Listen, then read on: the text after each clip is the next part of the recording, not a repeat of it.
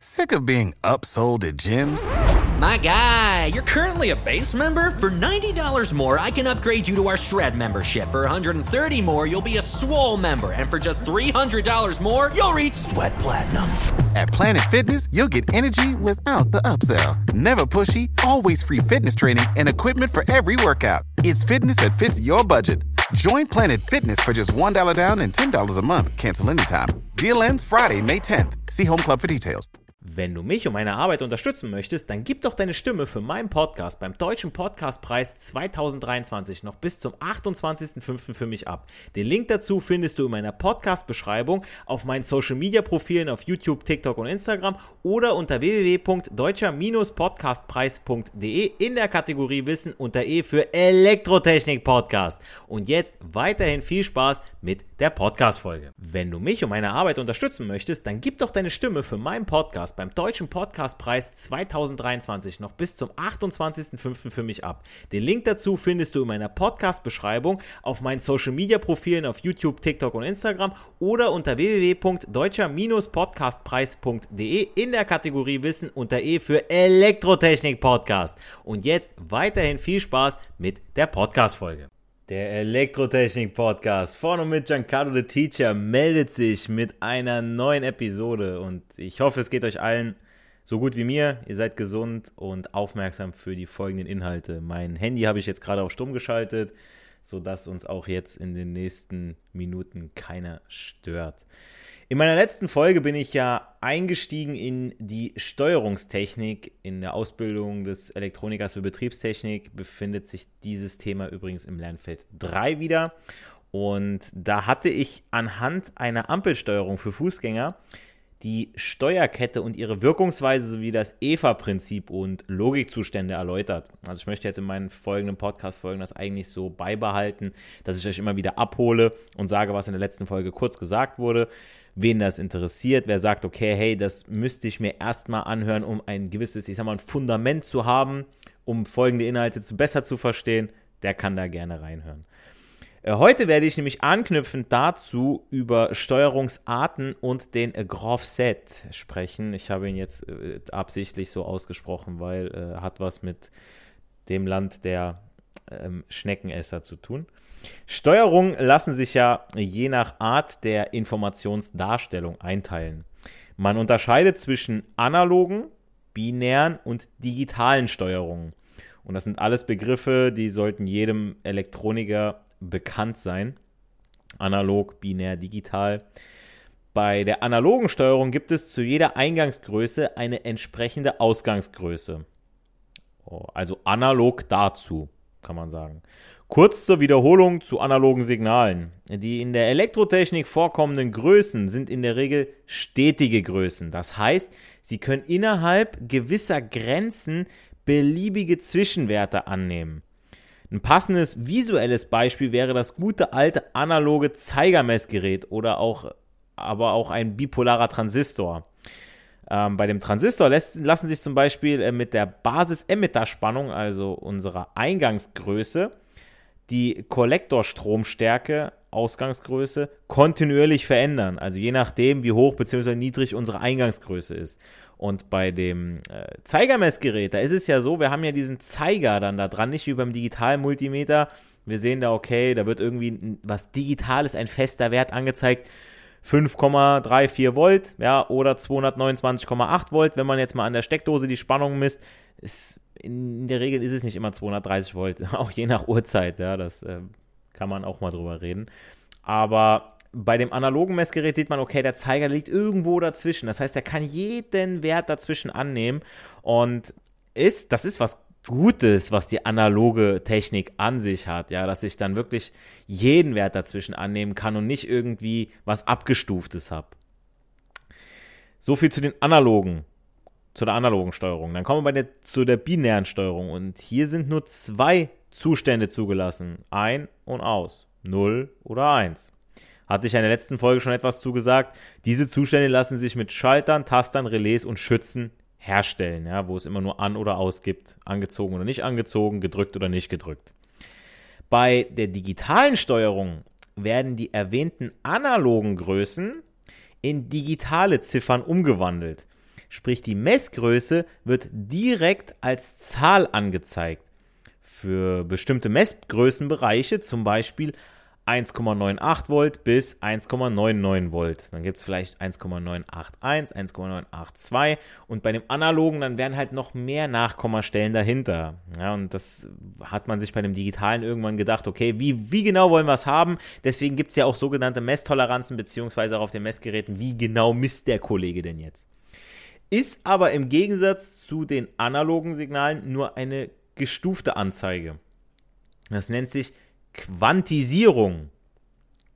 Der Begriff Quantisierung vom lateinischen quantitas heißt Menge, bedeutet, dass ein abgegrenzter stufenloser Wertevorrat, also von äh, Minimum bis Maximum, in einen ebenfalls abgegrenzten, aber gestuften Wertevorrat, ja, von, sagen wir mal, 1 bis 10 überführt wird. Also ich habe irgendwas Analoges, das äh, geht von 0 bis 100. Und ich habe aber zwischen 0 bis 100 habe ich jeden verdammten dreckigen Wert, den ich gar nicht haben möchte. Und ich quantisiere das. Ich packe das jetzt in eine Menge, wo ich sage, ich gebe jetzt nur eine Menge vor. Ich möchte nur im 10er-Schritten arbeiten oder in 5er-Schritten. Und das ist eben diese sogenannte Quantisierung. Bei der Quantisierung nimmt die in einem System zuvor stufenlose oder auch analoge Größe diskrete, sprich isolierbar getrennte Werte an.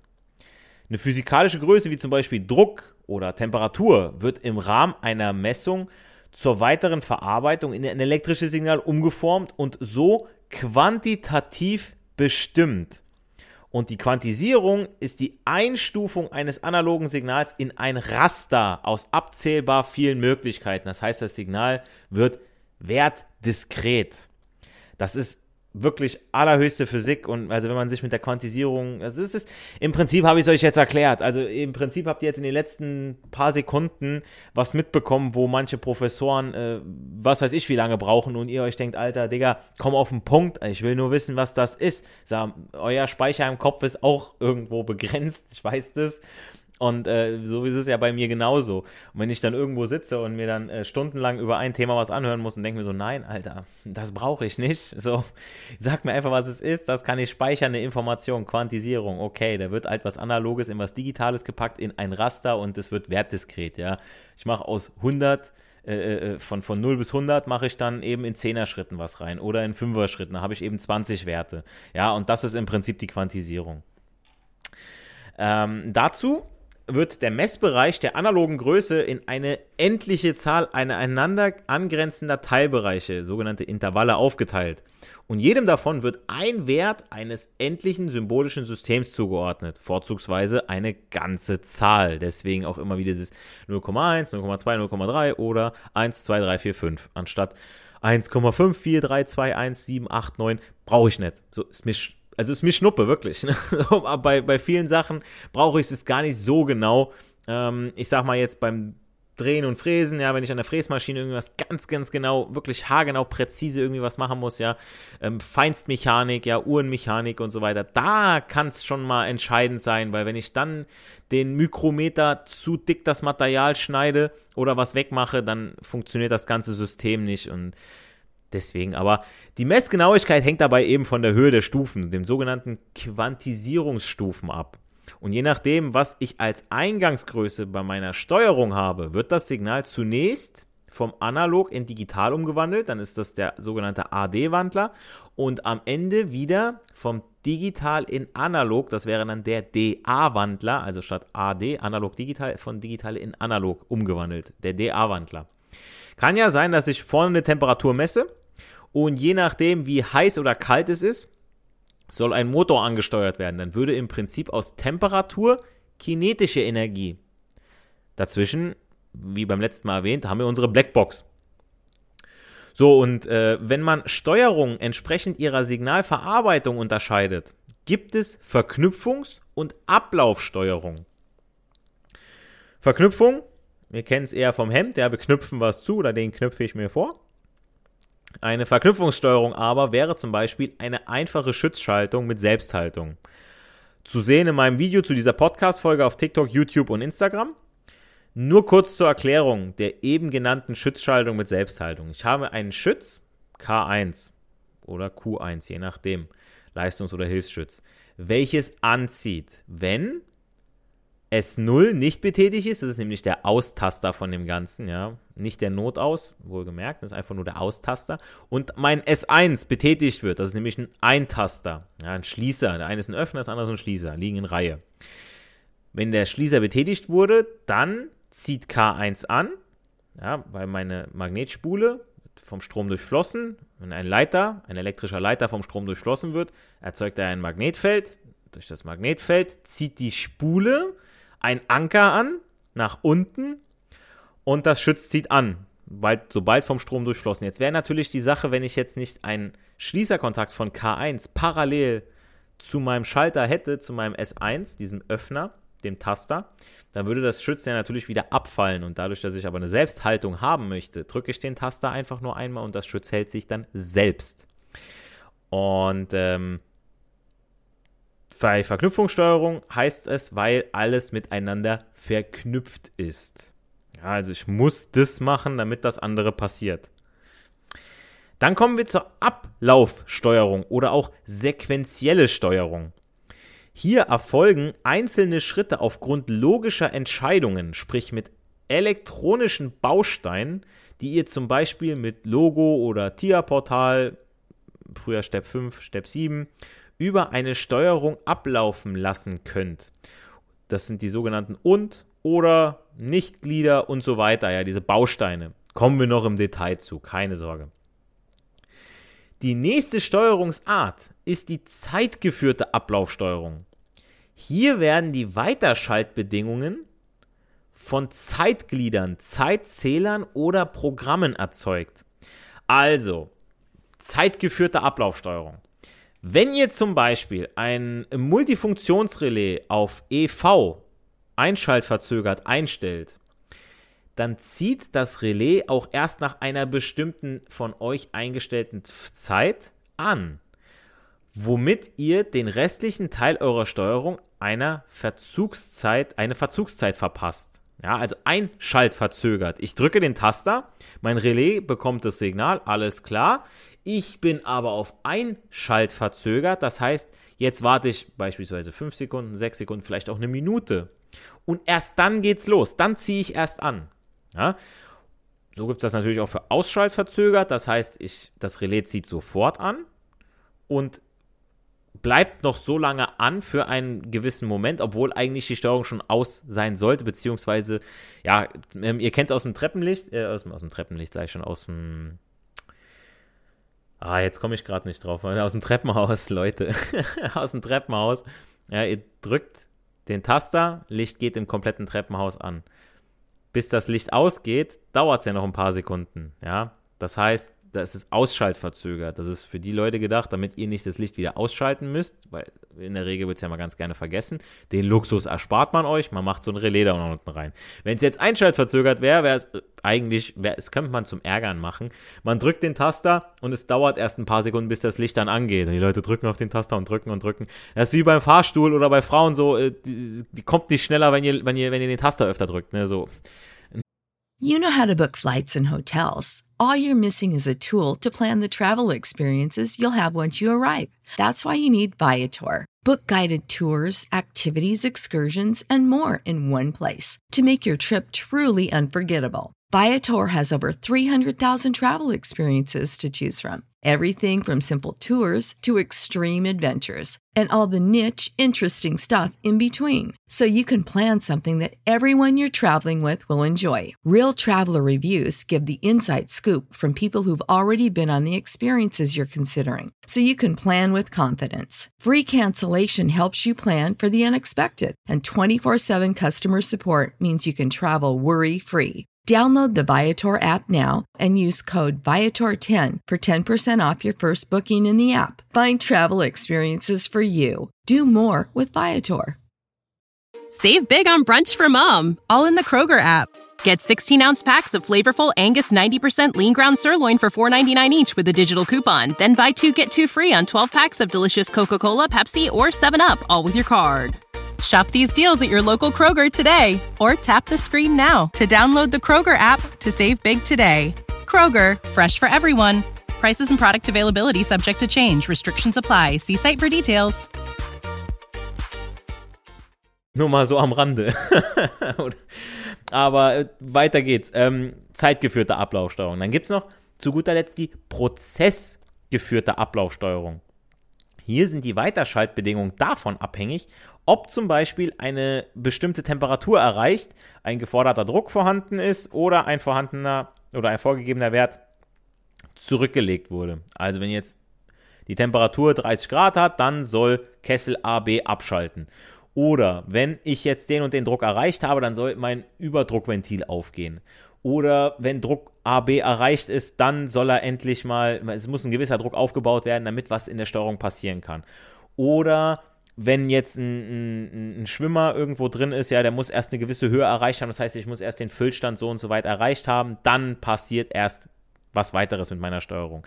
Das heißt, ihr kennt das auch so, okay, wir drücken jetzt mal den Taster, die Maschine muss jetzt erstmal ein bisschen warm werden, muss jetzt erstmal ein bisschen rühren, sonst irgendwas machen soll. Und dementsprechend haben wir dann eine prozessgeführte Steuerung. Die Steuerung eines Geschirrspülers stellt zum Beispiel die Kombination aus einer zeit- und prozessgeführten Ablaufsteuerung dar. Über ein Programmschaltwerk, ähm, das durch ein, über eine Programmschaltwerke, kommt der Kanake Italiener bei mir durch, ähm, über ein Programmschaltwerk das durch einen Synchronmotor angetrieben wird, werden bestimmte Kontakte jeweils nach Ablauf einer vorgegebenen Zeit geschlossen und geöffnet. Zeit? gelesen oder wenn ihr irgendwo was mit Sekunden hört, okay, es ist zeitgeführt. Kann man sich schon mal so merken, ja, wenn ihr irgendwo den Auftrag von einem Kunden bekommt, okay, nach der und der Zeit soll das und das schalten, okay, wir haben schon mal eine zeitgeführte. Der prozessabhängige Ablauf der Steuerung von eurer Spül Spülmaschine äh, wird durch Temperatur- und Drucksensoren, Wasserstand und so weiter bestimmt. Ja, und da muss man auch wieder schauen, ja. Wenn jetzt das Wasser so und so heiß ist, wenn das und das passiert ist, nach der und der Zeit, ja, vielleicht auch noch ausschaltverzögert oder zeitverzögert nach hinten, ja, Wasser muss erst ablaufen, dann gehe ich erst mit dem Trocknungsvorgang weiter. Und, also, also Kleinigkeiten, man hat vor Augen, man, das ist bei Hausgeräten, es ist in der Industrie, also, ähm, ja, es läuft nichts ohne E-Technik. Und am Ende des Tages wird man euch fragen, wie funktioniert's? Wie macht ihr das? Wie werden die und die LEDs alle angesteuert? Ja, irgendwas Cooles, ja, am Auto, sonst wo. Ähm, deswegen, Jungs und Mädels da draußen, hier könnt ihr wirklich, das ist, das ist der Zukunftsberuf. Ja, also ähm, irgendwann ist das Auto nicht mehr nur noch aus dem Stahlmotor, ja, dann ist Elektromotor und da ist dann noch mehr Elektrotechnik dran. Da seid ihr dann gefragt, ja.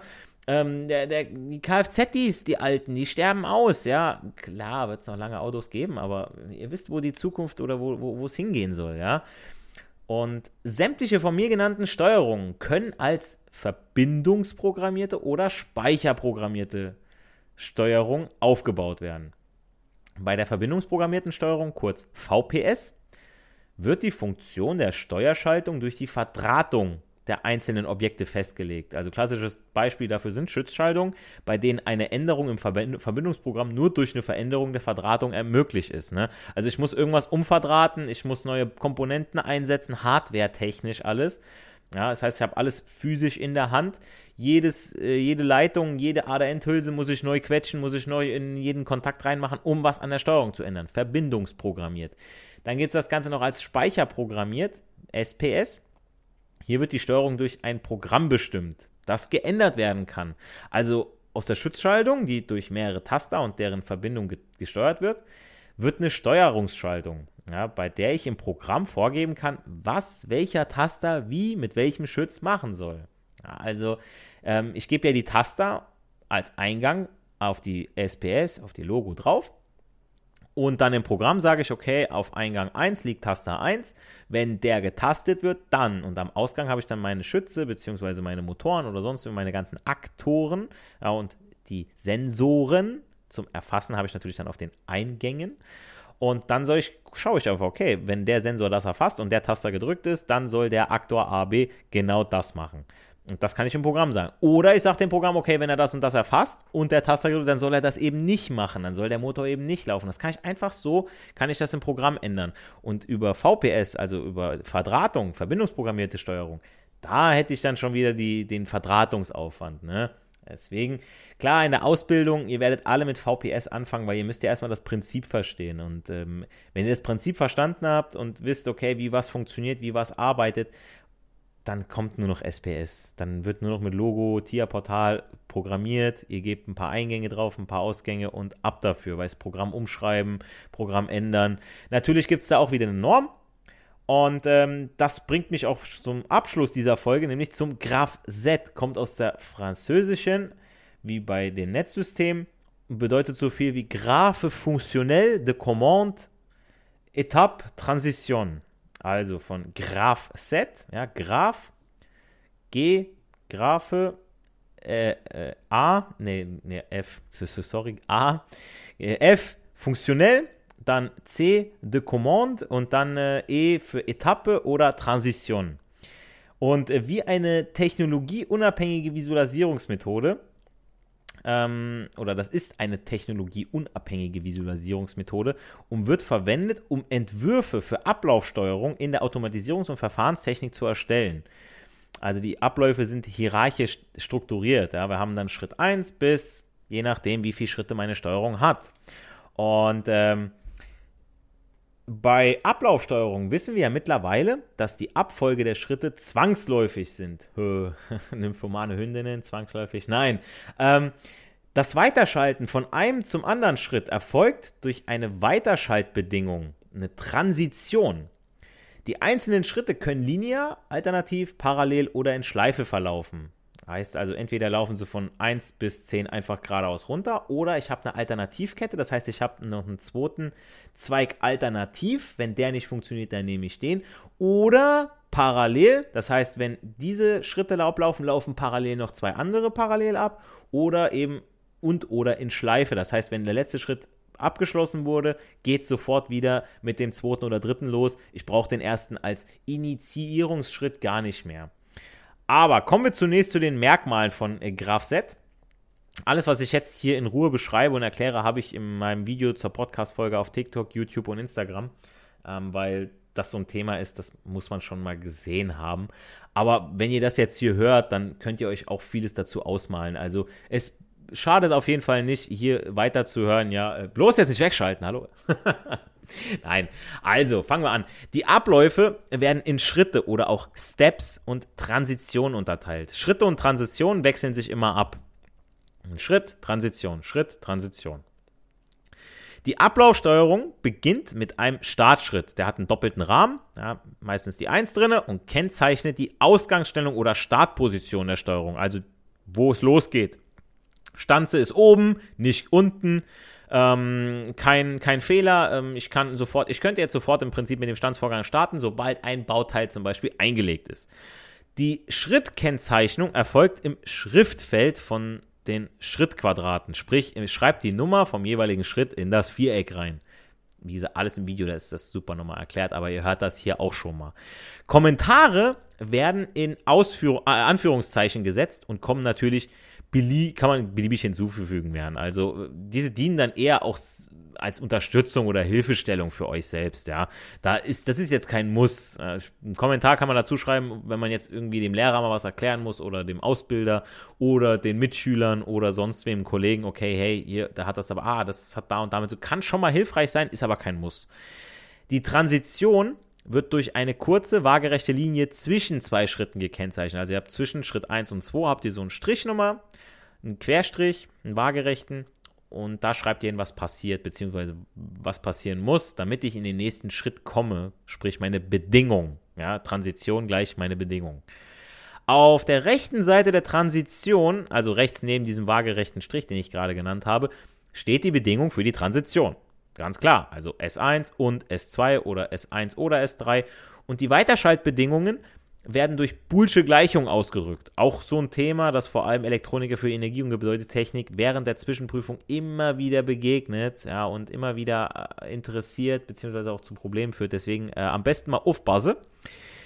Die Unverknüpfung, also S1 und S2, haben einen äh, Stern bzw. einen Punkt oder erhalten ein Pluszeichen. Ja, und in Negationen werden durch einen waagerechten Strich über der Variablen ausgedrückt. Also wenn S1 nicht und S2 wäre das ja S1, dann ein Strich darüber und dann ein Sternchen und S2. Ne? Also das und ist ja dieses Sternchen. Ähm, zeitliche Ereignisse befinden sich neben der Transition. Wenn ich dann irgendwie sowas schreibe wie, wie zwei Sekunden oder so, dann schreibt man das daneben. Aber wie eingangs erwähnt, findet ihr sämtliche Punkte in meinem Video zur Folge. Da findet ihr auch noch ein paar weitere Kennzeichnungen. Jetzt kann der Graph Z als äh, lineare Ablaufsteuerung äh, äh, kann man den Graph Z als lineare Ablaufsteuerung ausführen. Das heißt, die Schritte werden nacheinander abgearbeitet und es ist nicht möglich, dass zwei Schritte gleichzeitig durchgeführt werden.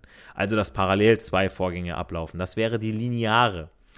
Oder man führt eine zweite, eine verzweigte Ablaufsteuerung aus, die sogenannte Alternativverzweigung. Hier liegen die Schritte mit der jeweiligen Transition, wie eben angedeutet, parallel. Also entweder drücke ich Taste 1 und 2, um zum Beispiel eine Maschine zu starten. Oder aber ich habe noch eine zweite Stelle, von der ich die Anlage steuern kann und darf.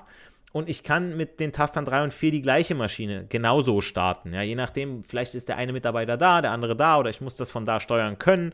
Ja, ich muss eine zweite Möglichkeit haben, vielleicht, je nachdem, wo ihr euch befindet. Ja, dann muss man da eine Alternativverzweigung haben. Wenn am Ende einer Ablaufkette eine Rückführung stattfindet, wird dies durch eine Linie mit einem Pfeil gekennzeichnet. Sprich, dann, der geht dann vom letzten Schritt wieder auf den ersten und damit entsteht dann eine Bearbeitungsschleife und der Spaß geht von vorne los. Und das soll auch schon mein abschließender Hinweis für die heutige Podcast-Folge sein. Ich hoffe, jeder von euch hat das mit den Steuerungsarten und dem äh, Graph Z jetzt äh, besser verstanden, was ihr damit machen könnt und vor allem den Nutzen, den ihr als Programmierer damit habt. Mm, ich würde den auch immer wieder bei der Dokumentation dabei packen, weil es ist nicht verkehrt. Ähm, wenn jetzt der dritte, vierte Elektriker in die Anlage kommt und der sieht das dann, wie ihr da mit dem Graph-Set gearbeitet habt, der muss natürlich auch sauber sein. Aber unübersichtlich. Aber dann sieht er wenigstens, okay, der hat da sich mal was dabei gedacht und da gibt es ja schon eine Norm, wie das Ding gezeichnet ist. Und wenn dann der Elektriker das auch lesen kann und gut ausgebildet ist und vielleicht auch noch ein bisschen fit in dem ganzen Thema ist, dann kann er schneller bei der Fehlersuche mal sein. Für weitere Fragen, Anmerkungen zu diesem Thema schreibt mir gerne auf Instagram, TikTok, YouTube oder über meine Website. Und dann bleibt mir nur noch zu sagen, nicht für die Schule, sondern für das Leben lernen wir. Wir hören uns hoffentlich in der nächsten Podcast-Folge. Macht's gut, bleibt gesund. Euer Giancarlo the Teacher. Without the ones like you, who work tirelessly to keep things running, everything would suddenly stop. Hospitals, factories, schools, and power plants. They all depend on you. No matter the weather, emergency, or time of day, you're the ones who get it done. At Granger, we're here for you with professional grade industrial supplies. Count on real time product availability and fast delivery. Call clickgranger.com or just stop by. Granger for the ones who get it done. Wenn du mich und meine Arbeit unterstützen möchtest, dann gib doch deine Stimme für meinen Podcast beim Deutschen Podcastpreis 2023 noch bis zum 28.05. für mich ab. Den Link dazu findest du in meiner Podcast-Beschreibung auf meinen Social-Media-Profilen auf YouTube, TikTok und Instagram oder unter www.deutscher-podcastpreis.de in der Kategorie Wissen unter E für Elektrotechnik Podcast. Und jetzt weiterhin viel Spaß mit der Podcast-Folge.